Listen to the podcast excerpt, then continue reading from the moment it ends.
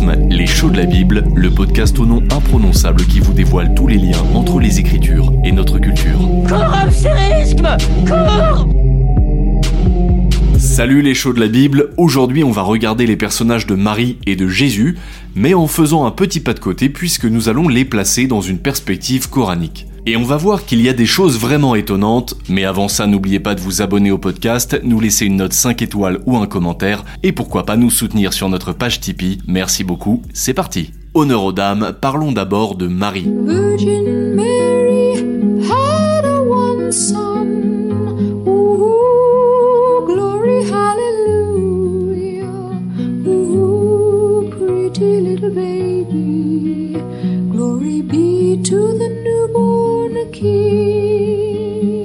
Démarre tout doucement avec Joan Baez qui chante Virgin Mary. Regardons les statistiques et les chiffres et ça va vous emboucher un coin. Marie est la femme la plus citée dans le Coran, 34 fois au total. C'est d'ailleurs la seule femme qui soit nommément citée. Par exemple, le récit de l'Annonciation est repris par le Coran dans la sourate 45. Le Coran indique également qu'elle a conçu virginalement son enfant sous l'action de l'Esprit de Dieu. Il dit même Ô Marie, Dieu t'a choisi en vérité, il t'a purifié, il t'a choisi de préférence à toutes les femmes de l'univers. Le récit de l'Annonciation est repris au moins deux fois dans le Coran. En revanche, les évangiles et le Coran se distinguent sur un point fondamental, comme ici en Luc 1 verset 35. L'Esprit Saint viendra sur toi, et la puissance du Très-Haut te prendra sous son ombre. C'est pourquoi l'être saint qui naîtra sera appelé Fils de Dieu. Pour le Coran, donc, le fils de Marie est un prophète, mais il n'est pas le fils de Dieu. On retrouve cela en Sourate 5. Ceux qui disent Dieu est en vérité le Messie, fils de Marie, sont impies. Ou en Sourate 3, verset 59. Oui, il en est de Jésus comme d'Adam auprès de Dieu. Dieu l'a créé de la terre, puis il lui a dit Sois, et il est. Pour les évangiles, aucun doute, le Christ est l'incarnation humaine de Dieu. Cette différence majeure change donc totalement la place de Marie, puisque pour l'islam, Marie est seulement un modèle pour les croyants, et pour les chrétiens, elle est aussi la mère de Dieu.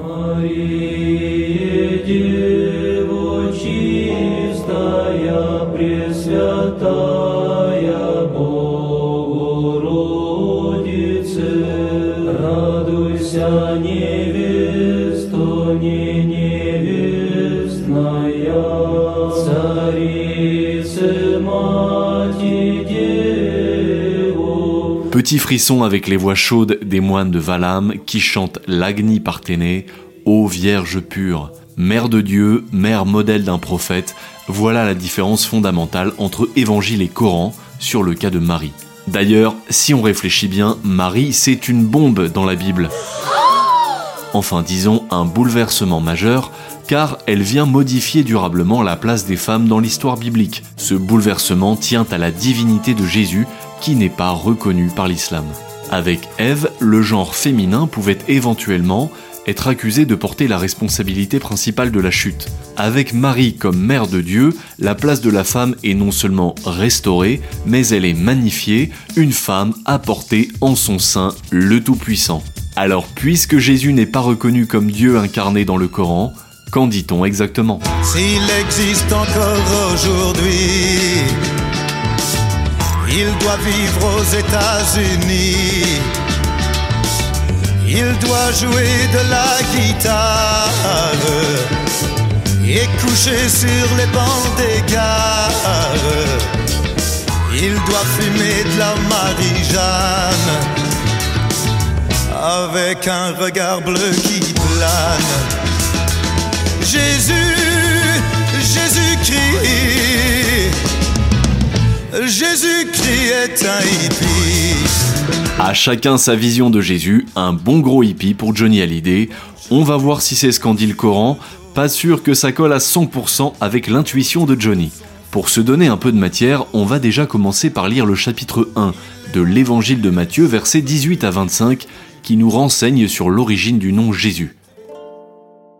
Or, de Jésus comme Christ, la Genèse arriva ainsi. Tandis que Marie sa mère avait été fiancée à Joseph, il advint, avant qu'ils eussent habité ensemble, qu'elle l'avait dans ses entrailles de par l'Esprit Saint. Joseph, son époux, qui était juste et ne voulait pas la montrer du doigt, se proposa de la renvoyer secrètement. Comme il était dans cette pensée, voici qu'un ange du Seigneur lui apparut en songe et lui dit Joseph, fils de David, ne crains pas de prendre chez toi Marie, ton épouse, car ce qui est conçu en elle est de l'Esprit Saint. Et elle enfantera un fils, et tu lui donneras pour nom Jésus, car lui-même il sauvera son peuple de ses péchés. Tout cela arriva pour que fût accomplie la parole du Seigneur, transmise par le prophète qui disait Voici que la Vierge sera enceinte et enfantera un fils, et on lui donnera pour nom Emmanuel, ce qui se traduit Dieu avec nous. Réveillé de son sommeil, Joseph fit comme l'ange du Seigneur lui avait prescrit, et il reçut son épouse. Et il ne la connut pas jusqu'à ce qu'elle eût enfanté un fils, et il l'appela de son nom Jésus. En hébreu, Jésus c'est Dieu sauve et Emmanuel, Dieu avec nous. Le nom, Sem, revêt une valeur particulière dans les cultures sémitiques et plus largement dans le monde méditerranéen antique. Le nom n'a pas pour seule fonction de désigner une personne, une collectivité d'individus, un lieu, il concrétise la personne dans ses dimensions caractéristiques. Donc là, le nom Jésus ou Emmanuel, ça va pas le faire pour le Coran si Jésus ne peut être l'incarnation de Dieu.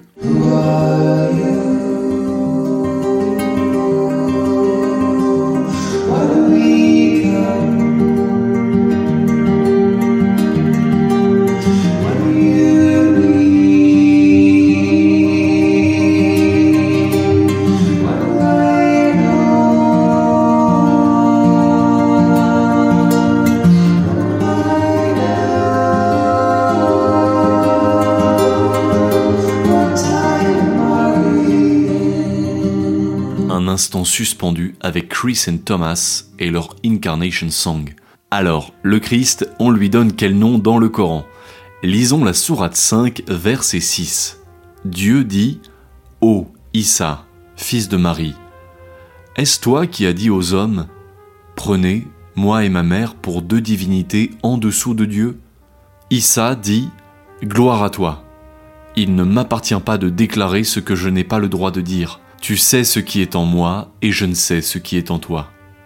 Ce qu'on va comprendre, c'est que le nom de Jésus dans le Coran n'est pas qu'une affaire de langue, mais bien de culte. Les chrétiens arabophones prient Dieu avec le même nom que les musulmans, Allah. Mais il n'en va pas de même pour Jésus. Tous refusent Issa, nom que le Coran donne à Jésus. C'est pour eux une falsification. Les chrétiens du Levant, donc du Proche-Orient, bien qu'arabisés, ont conservé le mot araméen, langue parlée par le Christ, Yassou ou Yeshua. Alors pourquoi le Coran appelle-t-il Jésus Issa